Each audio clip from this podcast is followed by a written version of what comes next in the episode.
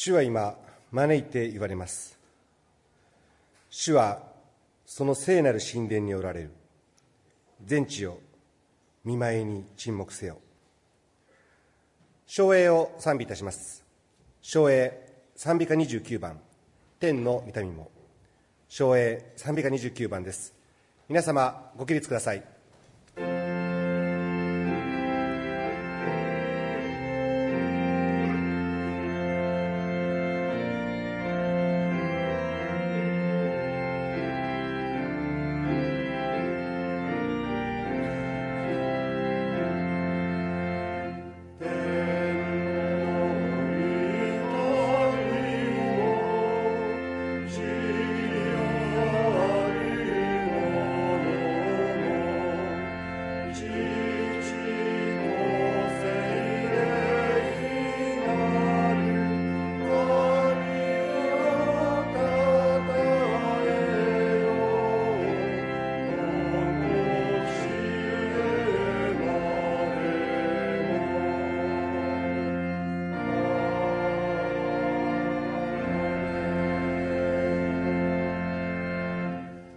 着席ください。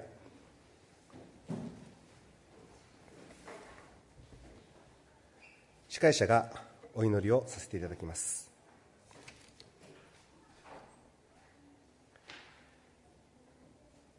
事実ご自身試練を受けて苦しまれたからこそ試練を受けている人たちを助けることがおできになるのです愛する天の父なる神様皆をがめ心より感謝をいたします。昨週も私たち一人一人を守り週の初めのこの誠実の日に私たち一人一人の名を呼び礼拝する民として招いておってくださいますことを心より感謝をいたします。しかしながら主よ私たちにはさまざまな悩みがございます。複雑な人間関係や心や体の痛み勉強や仕事で疲れ果ててしまうこともありまた育児への悩み最近ではコロナウイルス感染症による悩みまた目の前にある死に不安を抱きます。しかし御言葉にあるように主が私たちと同じように苦しまれ私たちのことを理解し助けることができることを覚えてありがとうございます。またそれだけでなく主の取りなしによって私たちが父なる神様から見捨てられることがないというこのことを覚えて感謝いたします。いついかなる時にも共にいてくださる主に信頼し歩み続けることができるようにしてください。そのことをこの礼拝を通してより確信させてください。私たち一人一人の心にある必要を神様満たしてくださってそれぞれ使わされているところで主の香りを放つものとして用いてくださいますようによろしくお願いいたします。あなたから受けた愛を周りの人に与える人にさせてください。御言葉御言葉を取り継がれます唐崎先生を見油で満たしてくださって同僚聞くだとして用いてくださいますようによろしくお願いいたします。聞く私たちの心もかたくなにせず聞くだけではなく行うものとしてあなたが導いてくださいますことをよろしくお願いいたします。今このところに来ようとされている方の足を早めこの少し足元の悪い中ですけれども無事にこのところへ着かせてくださってともともに喜びの礼拝を捧げることができますように導いてください。またさまざまな事情で来ることができない方々の上にそのところに応じた必要を神様が満たしてください。特にこの感染症によって苦しまれている方々最前線で働か働かれている医療関係者をあなたが覚えてくださいますようによろしくお願いいたします。この小さき祈り皆様の祈りに合わせて愛する主イエス・キリストの皆によってお祈りをいたします。アーメン。続いて主の祈りです。主の祈りは賛美歌93の5主の祈り A 賛美歌93の5の A をお開きください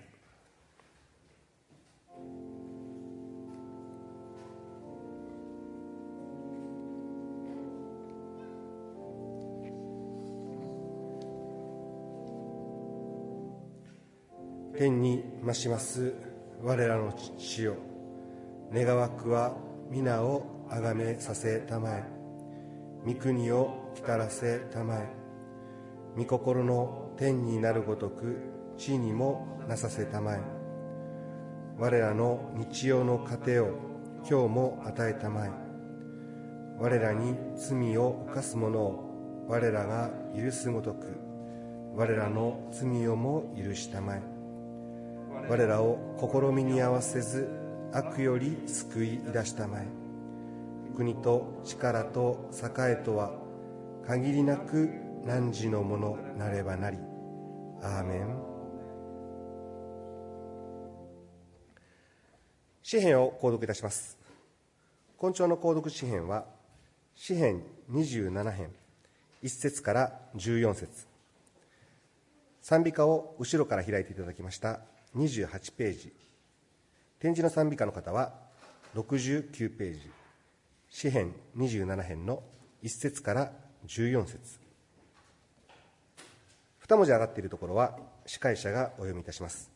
改修の皆様は2文字下がっているところを一緒に唱和ください。最後の太文字で書かれている部分は皆様と司会者で一緒に唱和をいたします。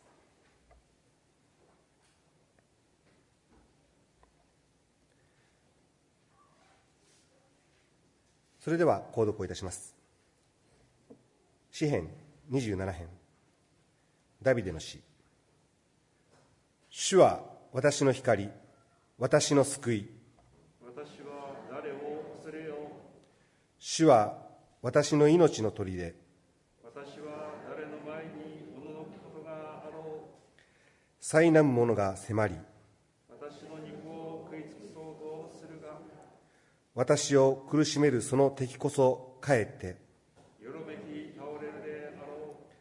彼らが私に対して陣を敷いても。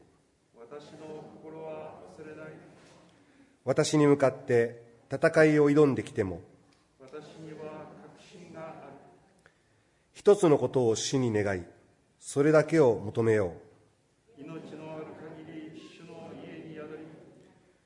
主を仰ぎ望んで喜びを得その宮で朝を迎えることを災いの日には必ず主は私を狩り色狩り色に潜ませ幕屋の奥深くに隠してくださる岩の上に立てさせ村がある竹の上に頭を高く上げさせてくださる私は主の幕屋で生贄を捧げ歓声を上げ主に向かって賛美の歌を歌う。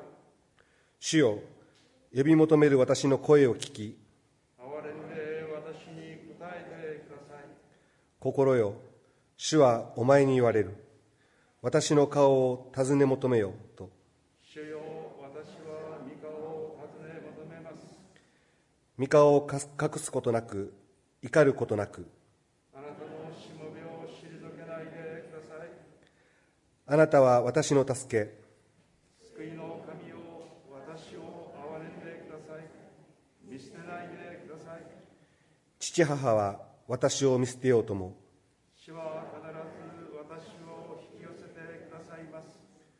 主よあなたの道を示し平らな道に導いてください私を陥れようとする者がいるのです貪欲な敵に私を渡さないでください。偽りの商人不法を言い広める者が私に逆らって立ちました。私は信じます。命ある者の地で主の恵みを見ることを。主を待ち望め。大しくあれ心を強くせよ主を待ち望め。それでは改修祈祷をしていただきたいと思います。まず最初に檜垣さんにお祈りをしていただき続いて皆さんで一緒にお祈りいたしましょう。主は私の砦私の救い私は誰を恐れよう。一つのことを主に願いそれだけを求めよう。命のある限り主の家に宿り死を仰ぎ望んで喜びを得その宮で朝を迎えることをと。愛と恵みに富みたもう主なる神様皆をあがめて心から感謝をいたします。しばらくの間コロナの外出自粛の影響でともどもにこのところに集まって礼拝を捧げることができませんでしたけれども先生方や役員様のご労苦によってこのところで集って礼拝を捧げることを許していただきその恵みを心から感謝をいたします。神様今世界はまだまだ大変な状況の中にあります。どうぞ憐れんでください。一日も早くこのコロナを収束させてくださってことをお願いをいたします。とりわけ医療従事者を憐れんでください。命をかけてそのところで戦っておられますからどうぞあなたが顧みて強めてくださるように切にお願いをいたします。神様どうぞどんな中にあっても日々あなたを仰ぎながらあなたによって御言葉によって強められまた神様感謝と喜びにあふれさせていただいて日々過ごしていくことができるように善に、えー、善をなしてくださる最善をなしてくださる主に信頼して歩んでいくことができるようにどうぞ御言葉によって強めてください。今日語ってくださる川原崎先生を感謝をいたします。どうぞ神様先生を道からに満たしてご精霊に満たしてあなたから頂いてるメッセージを余すところなく語ってくださることができますようにどうぞ先生を尊くお持ちくださることを切にお願いをいたします。聞く私たちの心をどうぞあなたが霊も霊の耳を開き心を開いてあなたの御声を聞くことができますようにまたその御言葉に素直に従っていく信仰を与えてくださることを切にお願いをいたします。今日は弓道中の方々をまたお送りくださったことを心から感謝をいたします。どうぞ御言葉によってあなたがどれほどあなたに信頼するものをあなたが顧みてくださるお方であるかご愛のお方であるかあどうぞあなたご自身が示してくださってこの尊い御救いに預かることができますように切にお願いをいたします。今日このところに来たくてもあ来れない弱さを覚えておられる方々を多く覚えます。そのところにあって神様礼拝を守っておられるでしょうか。どうぞ神様がそのところにあっても同じ恵みを持って、え、望んでくださることを切にお願いをいたします。今日ご用してあ司会のご用してくださる岡部兄弟の上にまた総学者の安倍姉妹の上にどうぞあなたがあご精霊に満たしてたっとくお持ちくださることを切にお願いをいたします。今からの時を待ち望みつつ尊きイエス様のお名前によって感謝してお祈りをいたします。アーメン。それでは皆様ご一緒にお祈りしていきましょう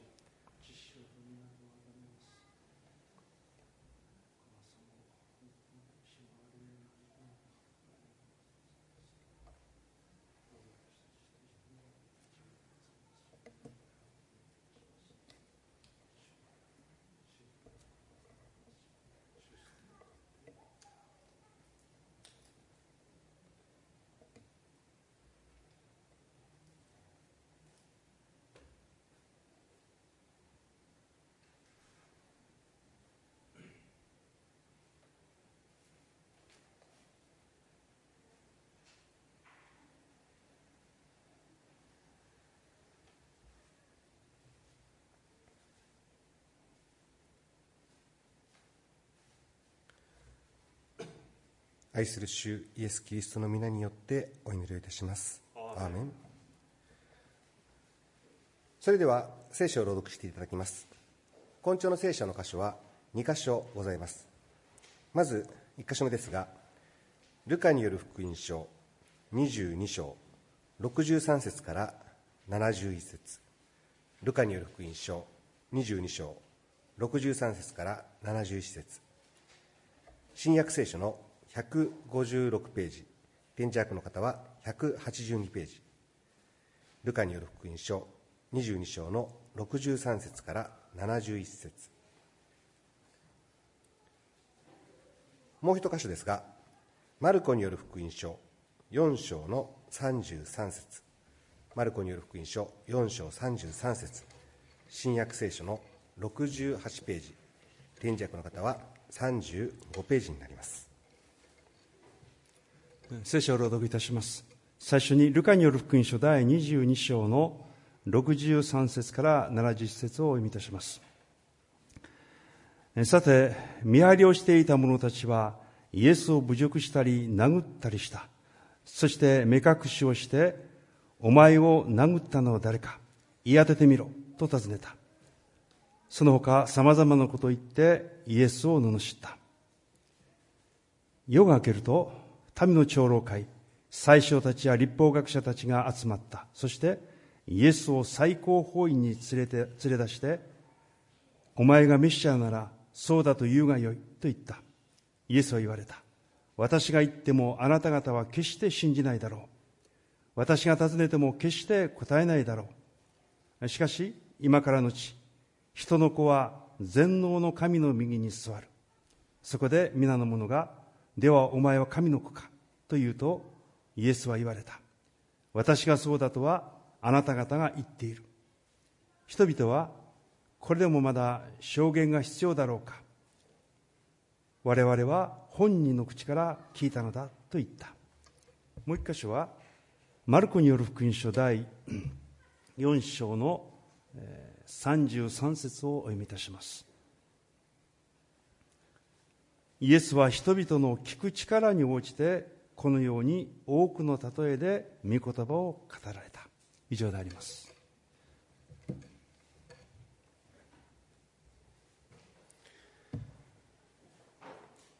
皆様ご一緒に使徒信条を告白いたしましょう。使徒信条は賛美歌93の4の 1A 賛美歌93の4の 1A です。皆様ご起立ください。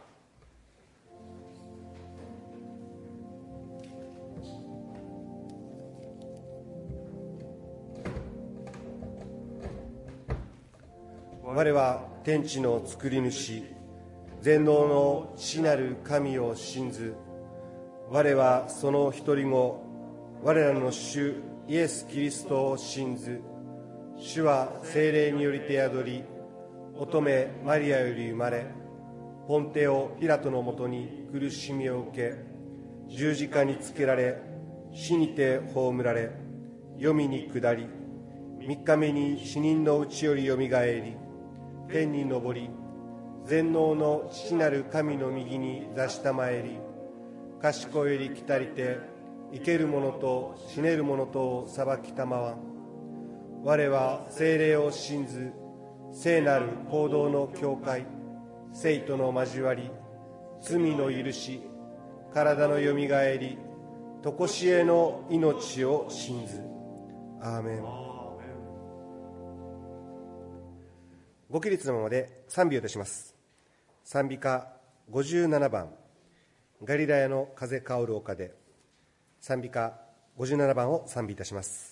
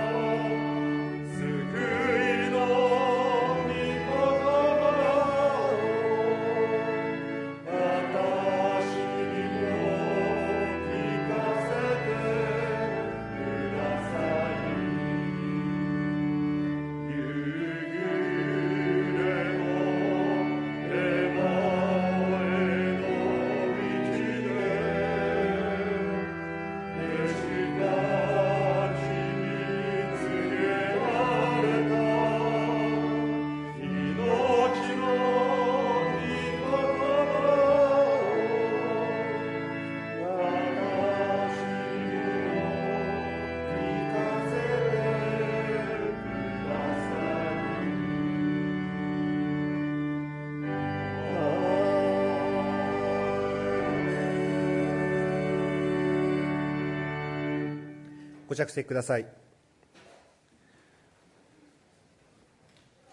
唐崎氏官牧師に牧会祈祷並びに聞く力と題してメッセージを取り次いでいただきます。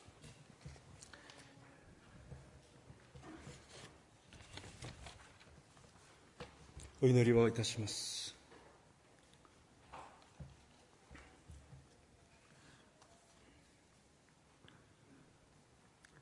真実の限りを尽くして愛し抜いてくださる主なる神様。今あなたご自身とあなたの御言葉が私たちの全存在を包んでくださることを覚えましてその恵みを感謝をいたします。私たちを励ましここに集うことができる力を与えてくださいました。いつこの力が衰えまた失われるかもしれないという不安を覚えることもございますが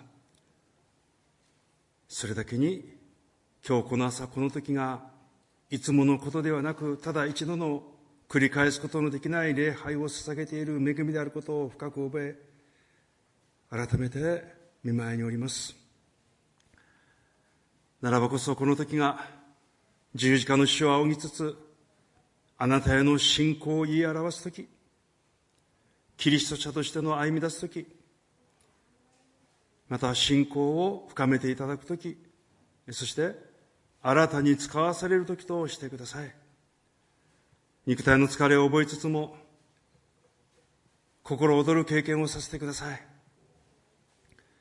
今主の復活の命と力を与えてください。特に病との戦いの中にある方々に愛するご家族を天にお送りした方々に心が泣いている方々に精霊の慰めと励ましと支えと与え御言葉に聞くことができますように。感染症の収束のために祈っておりますし互いに配慮しつつ歩んでおります。この時に互いに愛し合うこと使い合うことを知る時とさせてください。また自然災害化や迫害化などにあって自由を制限されさせられている方々の上にそうした戦いの労苦と重荷を共にさせていただく時ととさせていただく時でもありますように。教会が福音の喜びに満ち溢れ福音を届け分かち合う恵みに富ませてください。台湾の地に東南アジアに使わされている働き人のために祈ります。また共に労します。世界こそ私たちの教区。続けて働き人を起こしお使わしください。これらの願いを感謝とともに私たちの望みである贖い主イエス・キリストの皆によってお祈りをいたします。アーメン。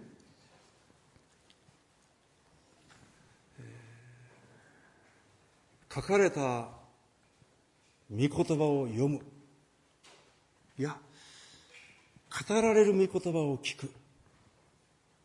私たちはどちらでしょう？確か今聖書を読んで書かれたものを読むんですが聖書を読んでいきますとやはり語られている神の御言葉を聞く。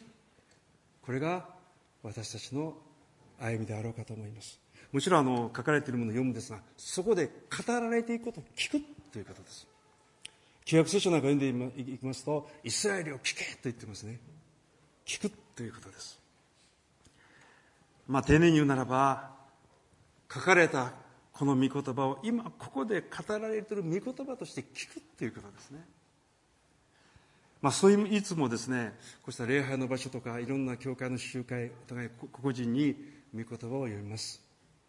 そして、まあ、宣教説教を通して御言葉を聞きますし、えー、1週間経ちますとあれ先週どんな話でしたっけ？とこう時に忘れることも多々あるんじゃないでしょうか。各いう説教者が1週間何回かご用意させていただきますとあ先週何だったっけ？と思う時あるの。忘れてしまうということ。一体そういう時に何のために御言葉語っているのかなと自分で思う時があります。じゃあ忘れてしまうということは無駄なのか？じゃあそれが本当に忘れてしまっているのか。御言葉を覚えていればそれでよいのか。説教者自身もこの聖書の全体今日もそうですが文脈といいますかその流れつながりを見ながらこう語らせていただきますしそこで大事なことは自分自身の生きている生活のつながり文脈の中で読むっていうことがいつも問いかけられますし聞くものもしても自らの生活の生きている現場の文脈そのつながりの中で聞いていく。これが大切なことかと思っております。ということは語るものも聞くものも御言葉に聞くっていうことなんです。そうする中から御言葉がとどまり御言葉が働く。心と生活が変えられていく。養われていく。成長させていただき続ける。どうぞ忘れることをあんまり追わないでください。その都度その都度確かえればいいと思っております。さて、えー、今朝はルカによる福音書の22章の最後のところ旋回に引き続いて開かせていただきました。合わせてマルコによる福音書4章の33節を中心聖句とするようにしてそれを真ん中中心聖句に置きながらこのルカによる福音書の22章の63節から70節これはイエス様が十字架におかかりになられる前に最後の審問、まあ、裁判をかけられる前のことですね。その箇所からお聞きしたいと思うのであります。最高法院とありますが当時のユダヤの社会では一番の決定権を持つ議会政治的にも社会的にも宗教的にも権威を持っておりました。そこには長老と呼ばれる長老会とありますし最初もありますし立法学者が集っておりました。彼らがここで質問したことに対してイエス様はお語りになった。それを彼らが聞こうとしているのかいないのか。大事なことここで何でもない箇所なんですが問いかけている。今日はこの箇所から彼らをして反面教師のようにしてお聞きしたいと思うんですね。えー、67節をご覧になっていただきますと、お前がメシアならそうだと言うがよいと言った。イエスは言われた。私が言ってもあなたが、あなたたちは決して信じないだろう。私が尋ねても決して答えないだろう。最初たちは、お前がメシアならそうだと言うがよい。それに対して、私が言ってもあなた方は決して信じないだろう。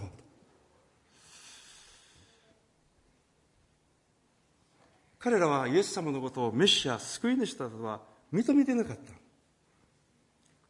ですから、言ってもあなた方は信じないだろうとこうイエス様おっしゃった。二つ目の問いかけは70節にありますけれども、読んでみましょう、もう一度。そこで皆の者が、ではお前は神の子かというとイエスは言われた。私がそうだとはあなた方が言っている。うんぬとありますね。ではお前は神の子かと質問、問いかけてきたわけです。それに対して、私がそうだとはあなた方が言っていると答えられましたのがイエス様。それはあなた方の言う通りだ、神の子だ。イエス様がそう答えられることによって、イエスが自らを神の子だ、もう処刑するという聞き方なんです。この一番最後の神の子かとの問いかけに対してそうおっしゃったことに対して彼らは全く聞き耳持ってない。聞く耳を持ってない。もう決定的な言葉がご自身神の子だ。私はここを読みながらある種の、まあ、嬉しくなってきたこういう最小たちに対しても最後の最後までもう繰り返し繰り返し語り続けておられる。もうこの人たちは諦めたとおっしゃってらっしゃるどこまでも語り続けていらっしゃる。不当な裁判だったとしてもイエス様は語るべきことをきちんと語ってらっしゃる。これは大きな慰めです。実は今も私たちに対してもいや今日に至るまで相手の人がどうどう殺そうとしているものに対してもですね語り続けられた慰めですね。本当に救いだと思いますこれも。イエス様は今も私たちがどんな場面に置かれたとしてもどのような状況下にあったとしても語り続けておられるということです。語り続けておられる、えー、今日は7月号の月報を皆様にお届けさせていただきました。関東源4月号からかなり意図して6月はちょっとコロナのことがありましたので別のことを書きましたがずっと支援119編からこうつまみ食いのように語っています。私も教えられながら書いてるんですがなぜあれを書いてるかというと来年から新しい聖書を採用しますからやはりもう一度私たちは詩編119編は長い詩編ですね。でもお言葉詩編と言われている。御言葉どうだ御言葉どうだと語っている。まあ、そこからこう抽出しまして語っているんですがそこで今日書きました最後の方に詩編119編の130節。非常に有名なお言葉なんですが御言葉が開かれると光が差し入れ無知な者にも理解を与えます読み過ごすことができる言葉ですがよく考えた主語は何かなんです私がと言ってない私たちが御言葉を読むとと書いてない。御言葉が開かれるとったの。御言葉が主語なんです。神が語られる御言葉が、神が語られる御言葉が開かれる。英語圏の聖書にました、入り口というような翻訳してました。御言葉が入り口となってですね、そこに光が差し込むかのように差し入れると、とあります。御言葉に聞くその通りなんですが御言葉の方から開かれていくとそれが例えば説教の中で解き明かされていく中においてはそこにも記させていただきましたがおや？あ御言葉を語ってるぞまるで窓から光がさっと入り口のか差し込んでくるように読むんじゃなくて本当に御言葉が開かれてくる。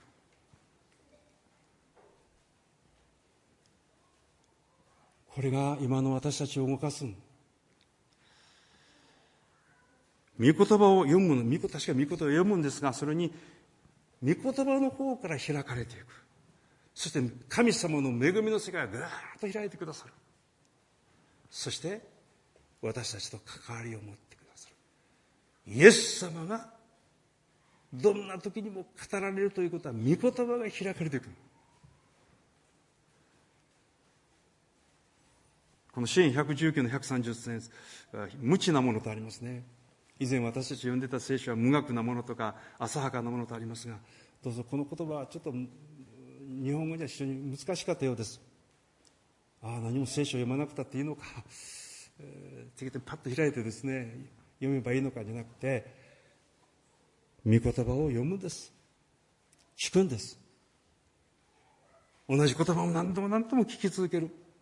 それでも聞くたびごとに新たに聞く思いを持って白紙の状態のようになって聞くというのが無知なものなんです。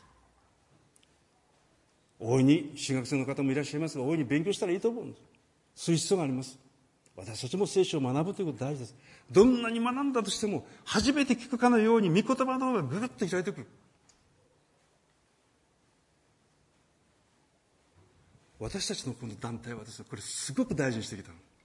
よく御言葉が与えられるとかね、先人たち言いましたが、何のこと言ってるのかなと思うんですが、そういうことは私たちは絶えず、主が語り続けておられる。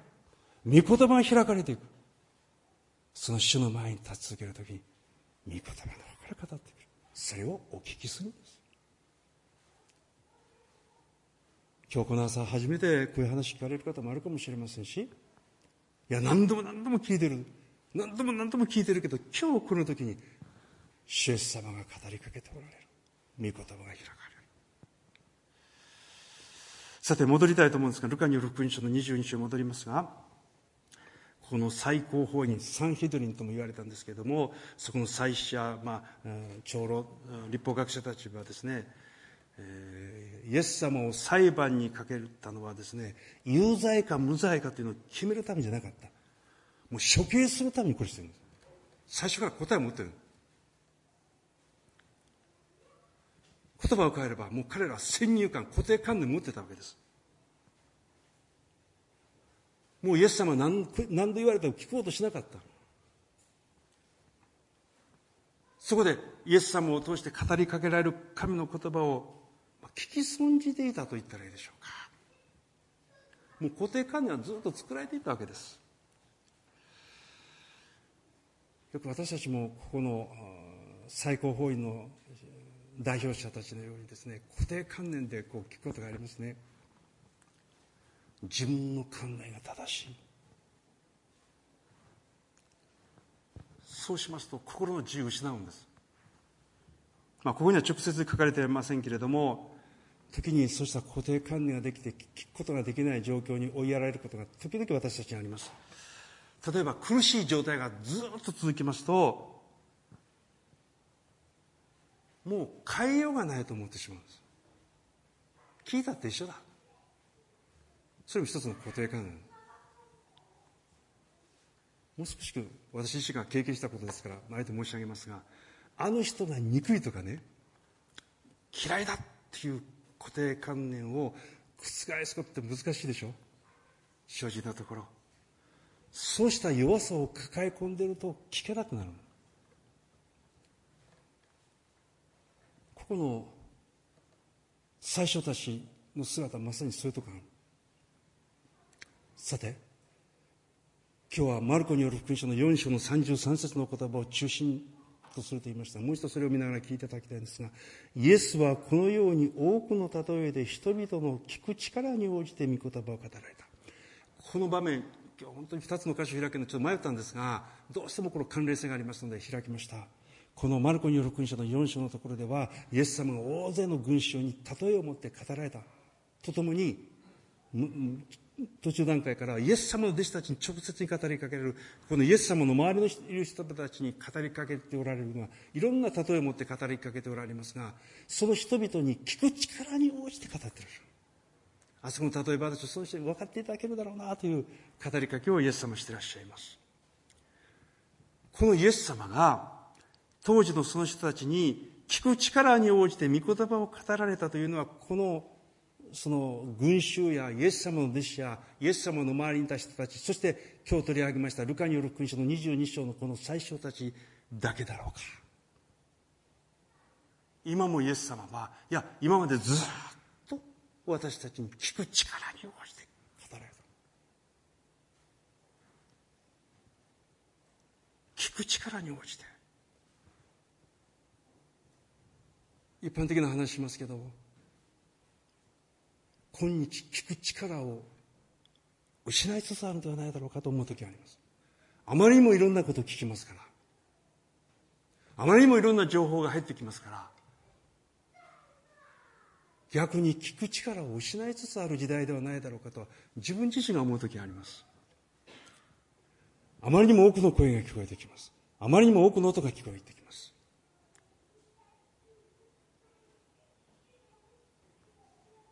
静けさの中にいるとなかなかできなくなってきました。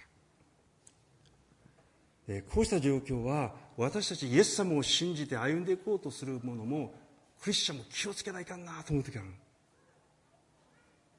イエス様語り続けておられる。ところが私たちのが聞く力が失いかけている時があるんじゃないだろうか。どういうことであるか具体的に言いますと例えば聞き分ける力を失う時は聞き分ける主なる神様がイエス様が語っていらっしゃる御言葉を用いて今もこの聖書を通して語っていらっしゃるそれと自分の主張を押し通してそれを正当化しよう。先ほどの最初たちで一緒ですね。そうすると聞き分ける力を失う。神のお言葉なのにそれを聞き分ける力が失いかける時があります聞きすぎているがため。さらに聞こうとする力を失う時がありますね。聞きすぎるというのはいいことなんです何度も聞いたらいいわけですが聞きすぎるために新鮮な思いで聞こうとする意欲を失うことがあります聞きすぎているがために、教えられようとする謙遜さを失うことがあります。聞きすぎているがために、大切なものを捉えることができ、捉えるという注意力を失うことがある。イエス様がこの地上におられた時もよくご存知でしたから聞く力に応じてだから語られた。今日登場しました最初をはじめとする立法学者たちはよく聖書を学んでたんですよ。知ってたの？旧約聖書ですが。でも聞く力が失われていた。私たちの反面教師です。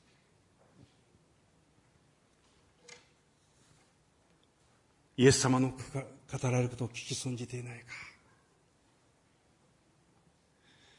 えー、今日は海外選挙世界選挙礼拝でもありますが少しそのことも覚えながら今おります。今から約140年近く前えらい古い話しますね。イギリスであったことであります。ケンブリッジというあの、まあまあ、あの国ではよく勉強なさる大学なんでしょうね。えー、そこで8日間の特別伝道集会キリスト教の伝道集会がありました。その集会の講師に招かれたのもアメリカの国のこれは靴屋の小僧、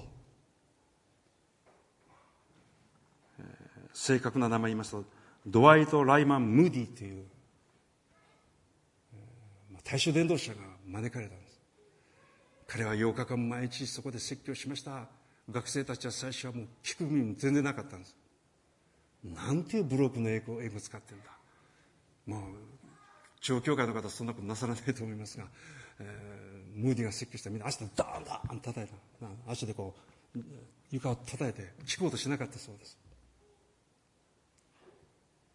何日目だったかその記録は残ってないんですがムーディがですねもう用意ができましたからおいでくださいというルカによる福音書の14章の17節の御言葉から説教したんです。それはあの例えですが大宴会を申してあのその主人がみんなこの宴会に招け。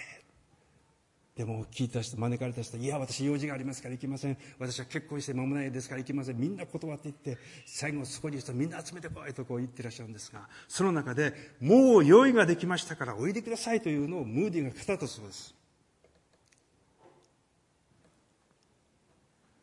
もうおいでください。イエス・キリストはもうすでに十字架におかかりになられて、罪の贖いの技を成し遂げられた。もう用意ができましたから、皆さんおいでなさいという招きがあります。神の招きなんです。それを聞いていた一人の22歳の青年がぐーっと心取られた。その時から占領受けてたんです、もうすでに。初めてイエス・キリストによって生まれ変わるという経験そこでしたもう用意ができましたからおいでください。その御言葉に応答したのがバーク・エフォーエル・バクストンという時々聞きますよね。バクストン著作集とか。実は私たちのこの団体の、うん、ずっとたどっていくとですね英国から来たこの宣教師が1890年に種をまいもう古い話ですね。ずっとそれが脈々とその流れの中に私たちにあるんです一人の青年、22歳の青年が、もう用意ができましたからおいでください。何と聞いてたんでしょうかその御言葉を聞いたんです。彼は改心しました。そのうち彼は英国で、まあ私の伝道者としての、まあ、副牧師という形で、まあ、英国の聖公会という国教会で、えー、お仕えします。でも、ある時に、これは中国こんな名前も時々言った方がいいと思いますが、えー、私たちも2月であのケズイックコンベンションってありますが英国のケズイックから始まったんですがその英国のケズイックコンベンションで中国伝道をしましたハドソン・テイラーが、えー、海外選挙のアピールしたんです。バクさんそれに出ました。もう英国にとどまったらですねもう安泰した安泰した豊かなあの牧師生活ができたわけですが非常なチャレンジを受けるんです。でも自分でどうしていいかわからない。そこから、えー、神様の前に祈りながらいた時にある時ですね非常な恐れを感じたそうです。その時にまあ、聖書の歌詞だけ言いましたが旧約聖書の創世記の32章のところのアブラハムイサクヤコブあのヤコブがですねお兄さんの元から逃げていってそのお兄さんの元に帰って恐れながらそこに近づいていく時に野木の私で、まあ、神の見つかりと組み打ち、まあ、相撲を取る、まあ、相撲を取るようなそんなところがあるんですね。そこでヤコブはこう言います。いいえ祝福してくださるまでは話しません。神様ともう格闘してる。そのところをバクストンが読んだ時に彼はその御言葉に捉えられて私はイエス様はあなたに信じて信頼して日本に行きますと決心したんです。まあ、英国の貴族ですけどね、全てを捧げました。貴族からだからできたとかいろいろ言われますが、与えられたもの全部そこに捧げて海外選挙を使わされていったの。日本に来ました。ヤコブをその場で祝福したという聖書の言葉に捉えた。彼にとっては、主の語りかけを聞いたときに、そこに立ったときに、神様は祝福された。バクストンもそうされた。彼の生涯は苦難が多かったです。一人の人が神の御言葉を聞いたこと。今、バクストン祭り上げようとそんな思いはありませんが、そのことが今日の私に続いているわけです。教会が宣教のことを覚えて単なるアピールの日だけじゃない。私たちは一人一人が神の御言葉に聞くという言葉その人の生涯と家族と周囲とその地域と教会を変えていくのです。この朝どのようなことをお聞きになられるでしょう？主イエス様の語りかけを聞き損じることはありませんように。熱心に謙遜に聖書に親しみ神の語りかけを聞く力これが御言葉信仰なんです。どうぞもう一度私たちは絶えずそこに立って生かされる生徒であり今日たちの方いらっしゃるでしょう。今日神の御言葉を聞かれたらそこに道からが働いてその人の生涯を大きく変えるんです。またそういう群れでらしておきたいですね。聞く力聞く力に応じて一人一人にふさわしく主は語りかけてくださいます。お祈りいたしましょう。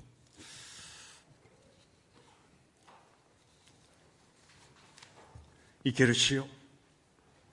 あなたは御言葉を持って語り続けておってくださいます。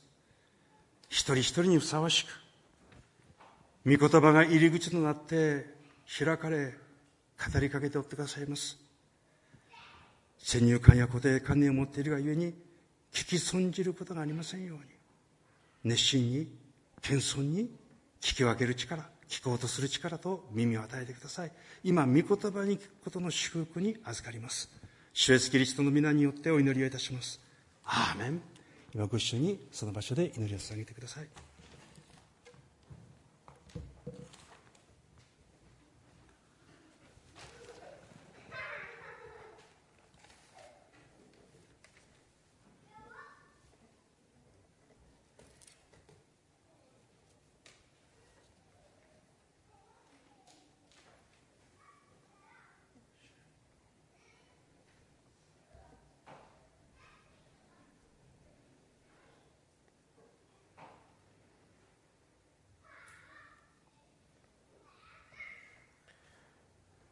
愛する主イエス・キリストの皆によってお祈りいたします。アーメン。この後賛美歌を賛美し感謝のお祈り献金へと続きます。それでは賛美いたします。賛美歌497番この世の務め。賛美歌497番を賛美いたします。皆様ご起立ください。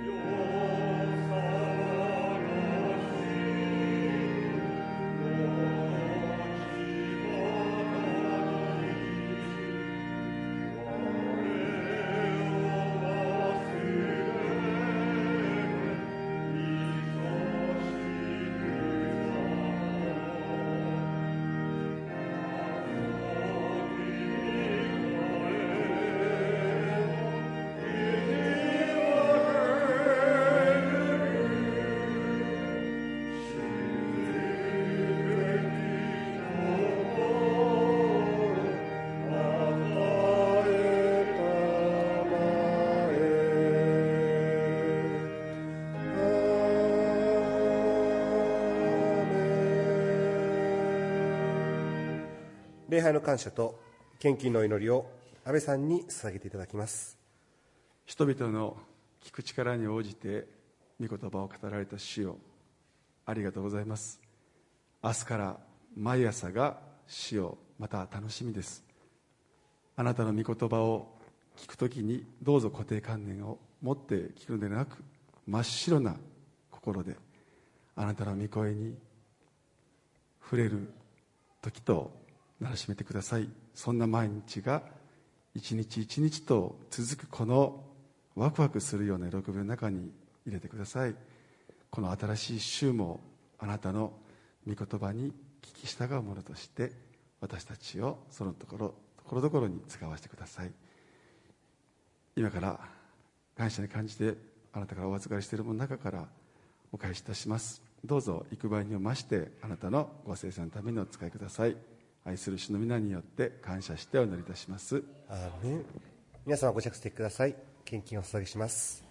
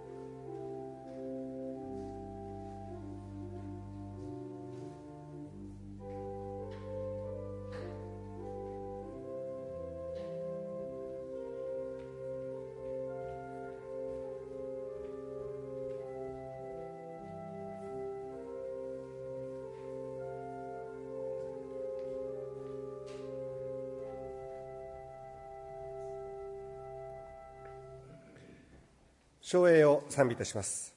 昭栄賛美歌27番父子精霊の。昭栄賛美歌27番を賛美いたします。昭栄の後唐崎主幹牧師に祝祷をしていただきます。皆様ご起立ください。